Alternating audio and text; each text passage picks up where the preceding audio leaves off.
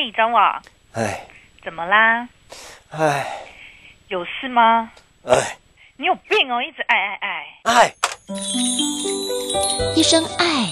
代表心里多少障碍，您知道吗？爱是一场重感冒，带您了解爱的阻碍，找对方法去爱。Hello，大家好，我们是今天的主持人，我是口传三甲的彭冠廷。Hello，大家好，我是口传三甲的赖冠豪。OK，那我们今天的主题呢是要聊聊现在大学生对于辅导室的一些迷思啊，还有一些看法。那我们今天这边也有收集到很多同学对于辅导室的一些想法，有人会说就是不想上课的时候会去，有人会说是可以去那边看备审或是拿资料。对，那冠豪你自己对于辅导室是有什么样的想法呢？嗯，因为我自己本身其实也没有去过辅导室，所以我对辅导室都是一些既定的一些大众认为认知印象，然后就认为那边可以是个可以去聊天啊，可以去谈心的地方，以及我觉得那边的老师应该是很温柔的。哦，哎，不过像我在国中就真的是辅导小老师，然后就真的是去那边每天拿一些心灵小语，然后还有真的是看背审的地方。那不过今天我们有请到了同学亲身的经历、经验分享，以及我们今天也有邀请到辅导室内专业的智商老师来为我们进行一些解说以及解惑。对，那各位同学就帮我继续听下去吧。我们先进一段音乐。哎，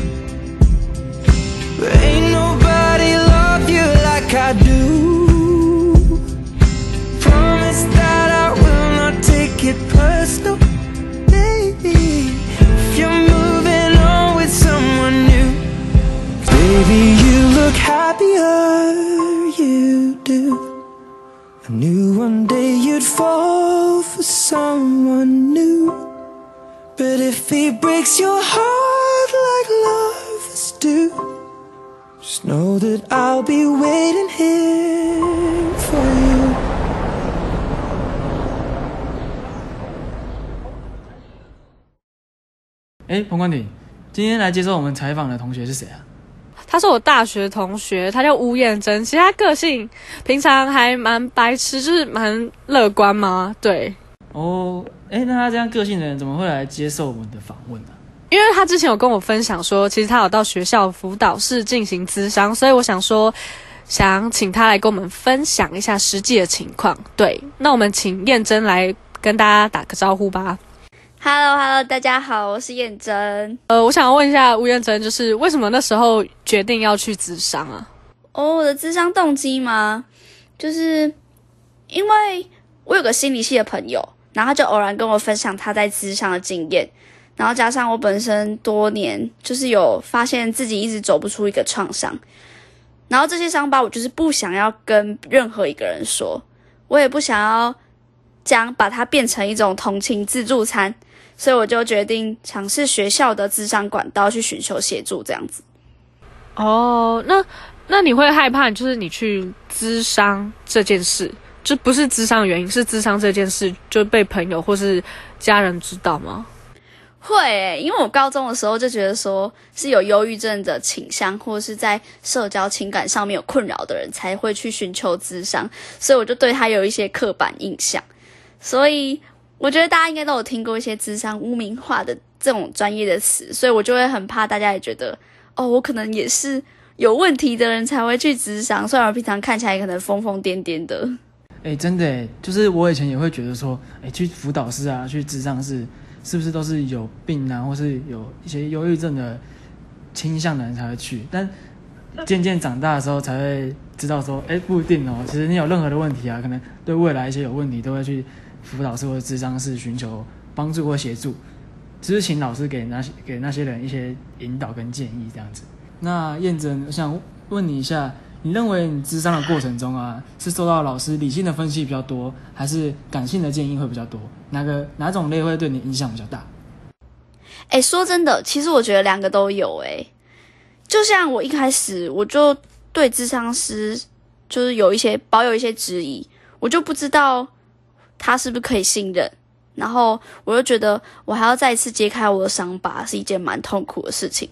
然后我加上我会很担心，我把这些事情讲出来，结果会不如预期。所以让我比较印象深刻的是，老师就会反而在这几次的咨商当中，变成我一个无形的陪伴，然后会让我很勇敢的说出我自己的困扰跟心情。然后理性的部分就是他会帮助我理清困扰，然后带我层层去思考，找到解决方法这样子。所以我觉得两者都有。嗯，好，所以老师那时候可能就是以第三。第三者吗？对的方式就是给你一些比较理性的建议，可是同时又希望就是你可以勇敢的表达自己的想法，对吧？对，而且那时候老师真的是如同冠廷所说，就是真的是站在第三者角色，因为他还会在咨商过程当中跟我说，我不希望我是用一个很主观的角度去告诉你这个事情的，我对于这件事情的想法，对。呃，那时候咨商的过程，老师大概是用什么样的方式进行呢？就是老师会告诉你实际的解决方法吗？还是说老师比较多半是引导你说出自己的心里话，就是倾听的角色？我觉得其实两个都有，因为其实我也不知道智商他们的步骤跟程序怎么走，但是就我体验来说，我前几次老师比较像是引导我把我所有经历的事情跟我想说的话说出来，所以这时候可能是着重在一成为一个听者角色，但是后期的话，他就会慢慢的引导你去思考，然后这时候我觉得功能就放在他会帮助我去找到实际解决问题的方法，嗯，所以我觉得这题也是两个都有。这样听下来，感觉辅导老师在听一位咨商者、咨询者。的流程，他们还是有一个 SOP 存在。然后根据不同的实习，他们会有着重于不同层面的，怎么讲，专业吗？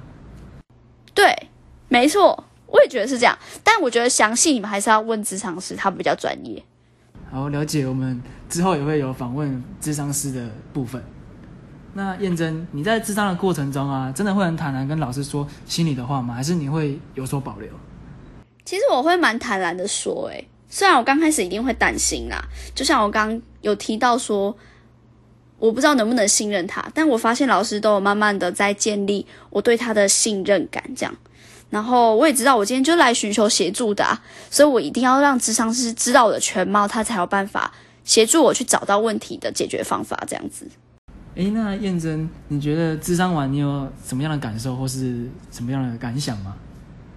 我觉得智商完对我最大的帮助就是我变得更勇敢，而且我觉得我之前可能会发现自己有一些对于创伤这个创伤的症候群嘛，然后我觉得它的程度也有减轻非常的多，所以我就觉得有这个可以去佐证我去咨商这件事情是蛮有帮助的，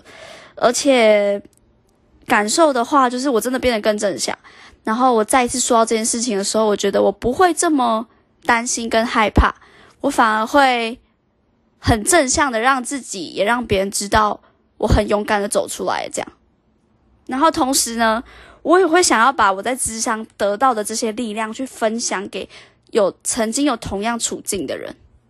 哎，难怪那时候其实吴彦真他有跟我们分享说他有去咨商，但是他那时候超抖的，就是感觉他还是蛮犹豫的。对，好啦啊。我们想要请燕珍，就是可以跟一些考虑在咨商的同学分享一下，就是可以跟他们说点什么。我觉得大家不要害怕咨商，它不是一个会被贴上标签的事情。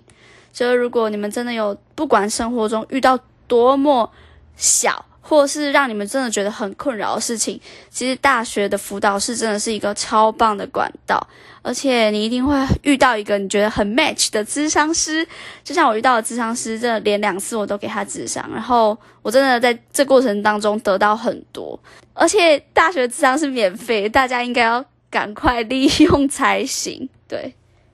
诶，这样听起来我也蛮想去智商的。诶，但我跟你们说，其实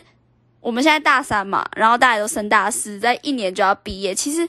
职涯咨商也是其中一个他们负责的部分，就是你对于生涯规划、什么性向测验，对你未来也可以去智商诶。哦，所以他们的辅导的方向是非常多元的。对，而且每一个智商师他有不一样的专业，然后你只要填在预约智商前，他就会请你说填说哦，你有什么样的困扰，然后你就勾选。哦，那听起来真的很棒诶，跟我们一般人平常的一开始的印象真的完全不太一样。对啊。好，那我们今天非常谢谢燕珍来跟我们聊聊她智商的经验。那在最后呢，我们想要请燕珍来跟我们分享她呃低潮的时期陪伴她很久的一首歌曲。然后在分享这首歌之前呢，我想要跟大家分享一句我很喜欢的话，是在我在观看三十八号树洞展看到的一句话。他说：“勇敢发声，如花生长般强韧温柔，无所畏惧。”那接下来要送给大家一首歌，是郑宜农的《就算我放弃了世界》。希望在低潮中的你们都能找到心灵依靠和窗口，加油！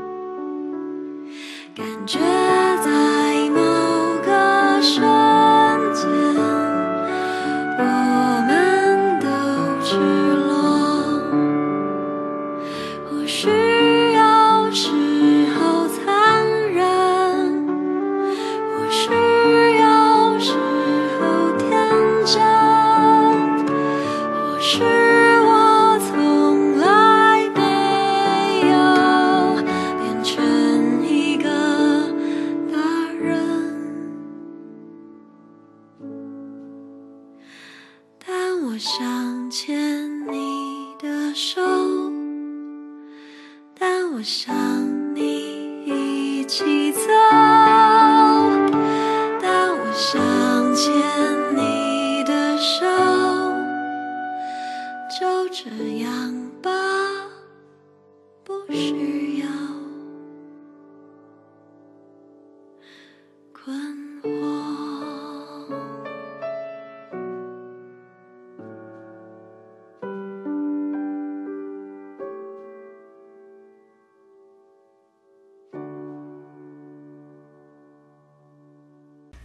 好，那我们今天非常荣幸可以邀请到呃世新辅导室的郑涵芳老师，想请老师为我们大家就是自我介绍一下。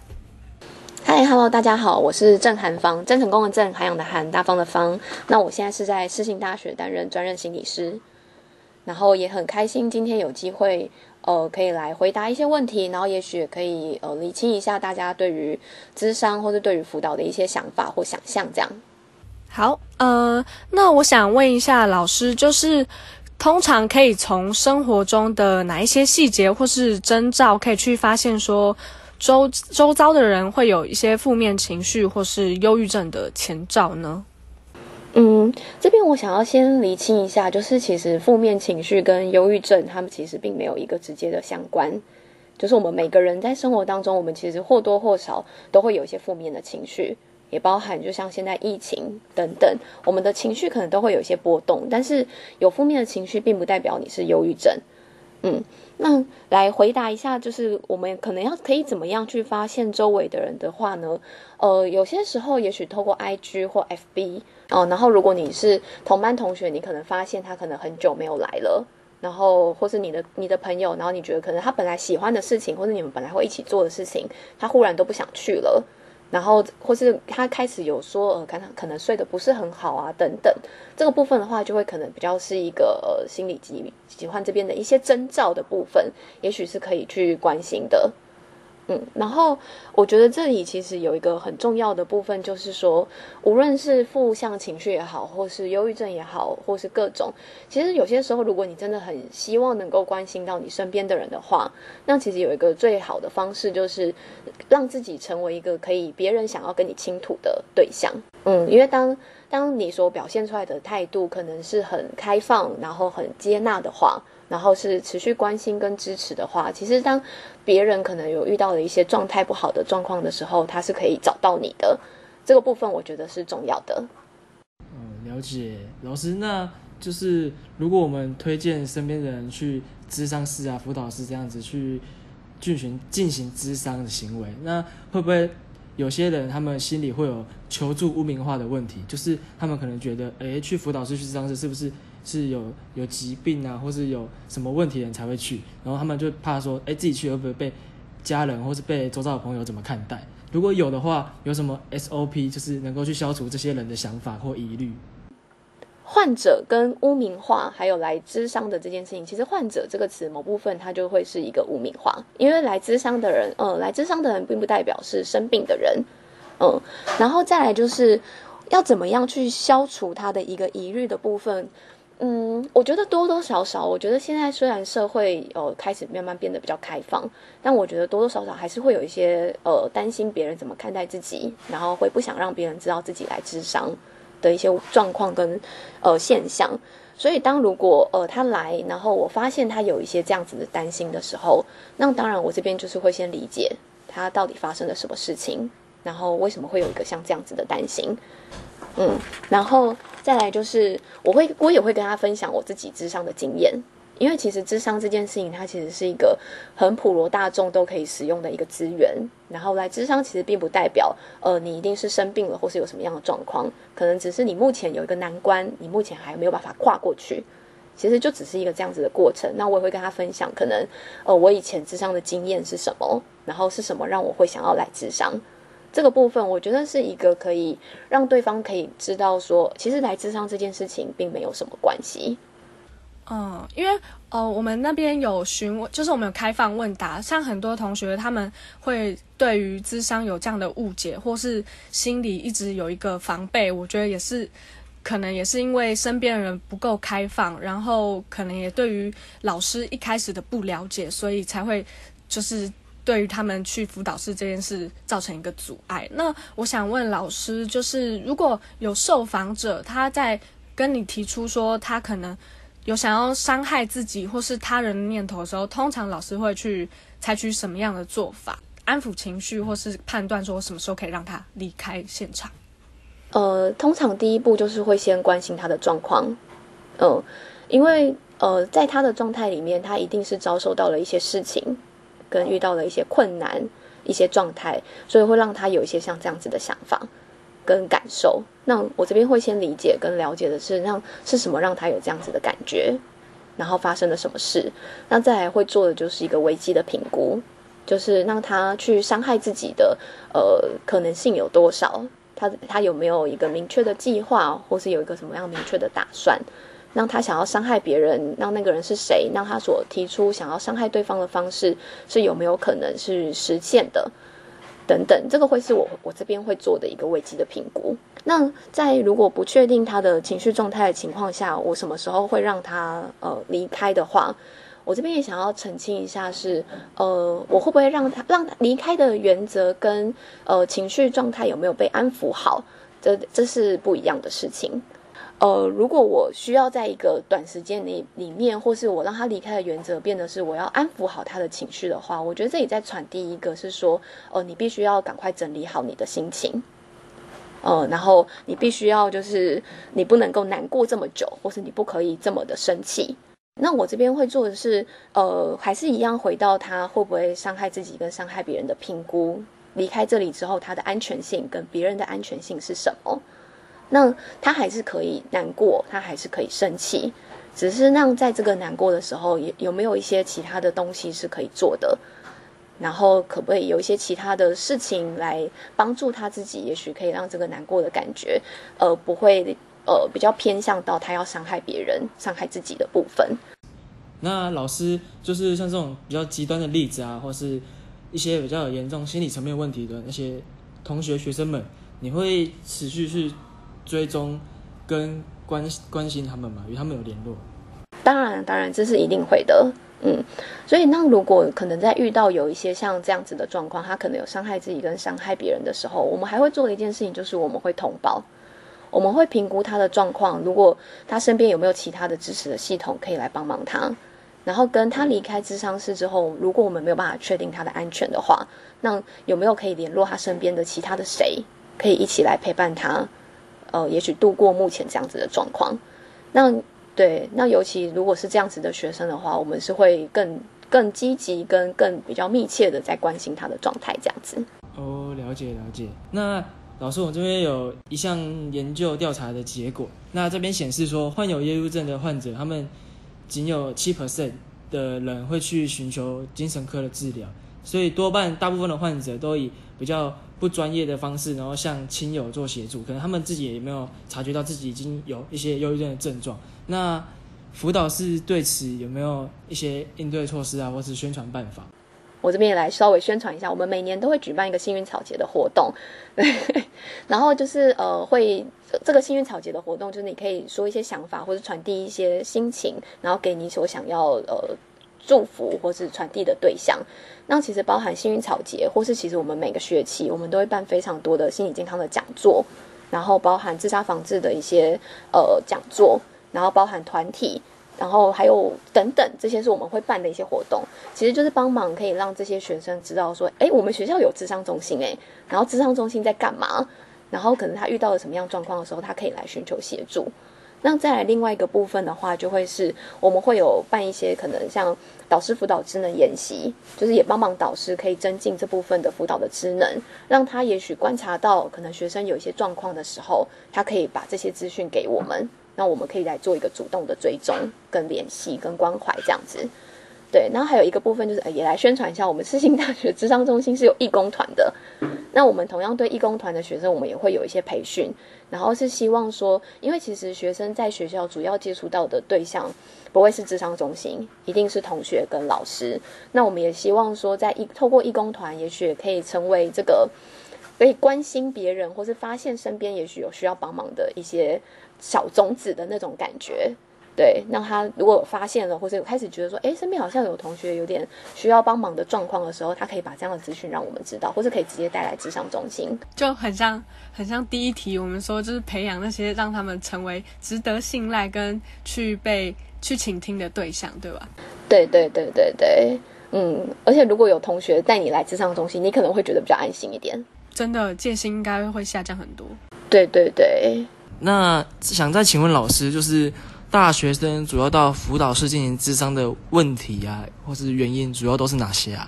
嗯，如果要从问题来说的话，大部分的话会有蛮多一些像是学业的问题，或是觉得呃我所学的不是我所想要的，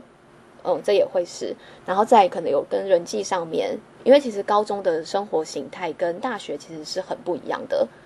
高中就是很紧密，然后你就是在一个班。可是大学它其实更多是一个，可能每个人选的课不太一样，它其实的交友的形态跟人际的模式其实会有一些不同。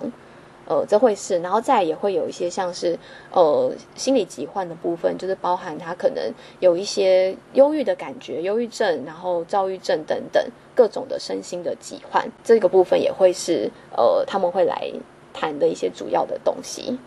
可能觉得我好像很长时间我都有点心情不好，或是我睡不着，那我不知道我怎么了，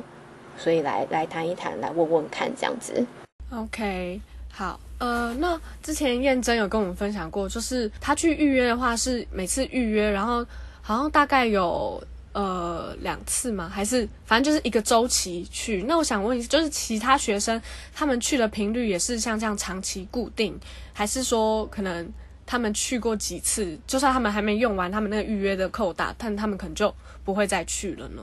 呃，通常的话，如果进入稳定的智商，通常都是一周一次，然后同一个时间，对。然后呃，一般我们现在是以智商六次为一个阶段。那如果超过这个六次，你觉得你还有需要的话，可以再延长。那也有，的确也会有学生可能还谈不到六次，他觉得说，哦，他可以了，他可能只是一个。呃需要一个咨询或是一个比较短时间的，那他也有可能会结束，提前结束。那或是如果他觉得他有需要，也可以再继续预约，然后心理师这边可以帮他延长。这都是会在视个案的状况来决定。但如果进入咨商的话，就会是一周一次固定的智商这样。OK OK，那接下来问题会比较极端一点，老师可以根据您自身的过往的经验啊，或是根据整个辅导室、智商室的您所认识的老师朋友们的经验，针对这个问题回答。就是老师如果知道自己的智商的同学啊，或是智商的人，他们最后有轻生的行为，或是伤害自己的行为，就是智商师的内心是否会感到自责啊，或是感到其他非常负面的感受？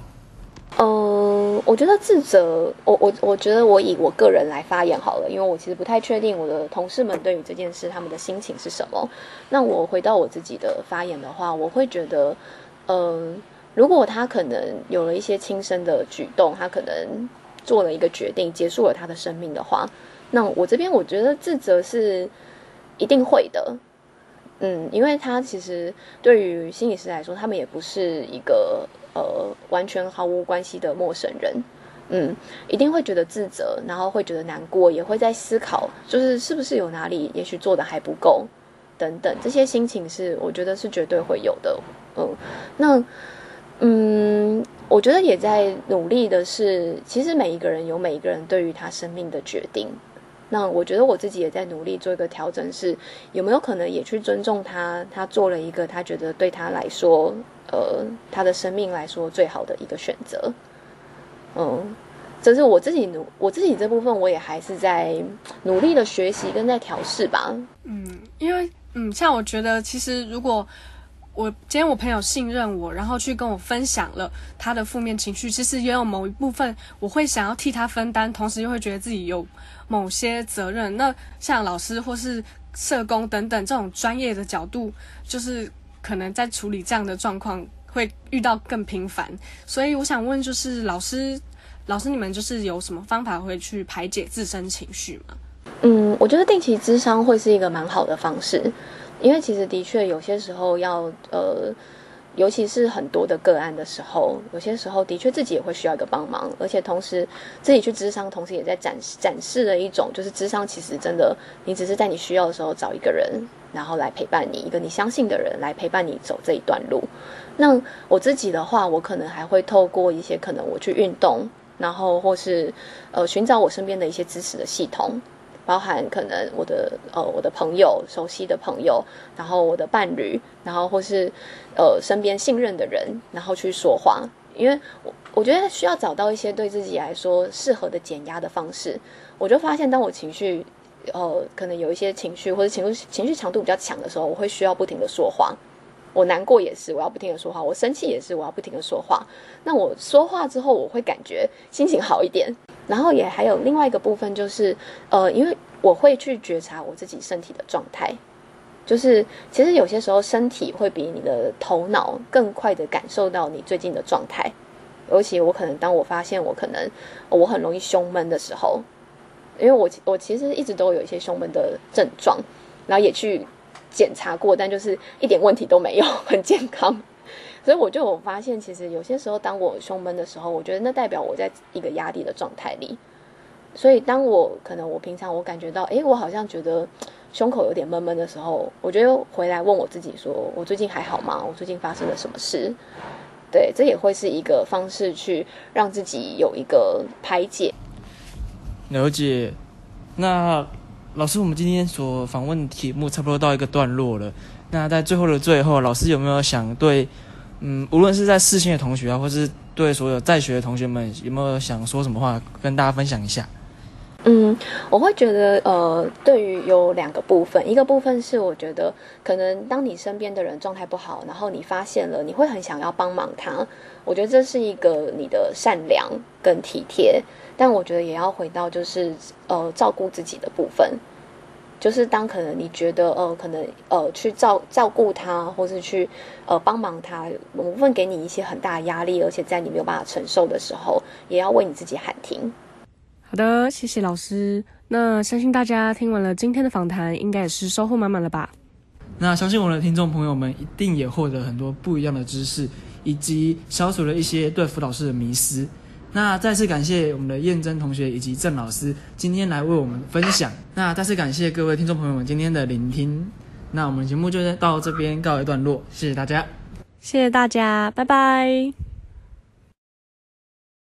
哎，你又爱什么？就这样结束了。哎，世新大学口传系叶荣惠教授监制，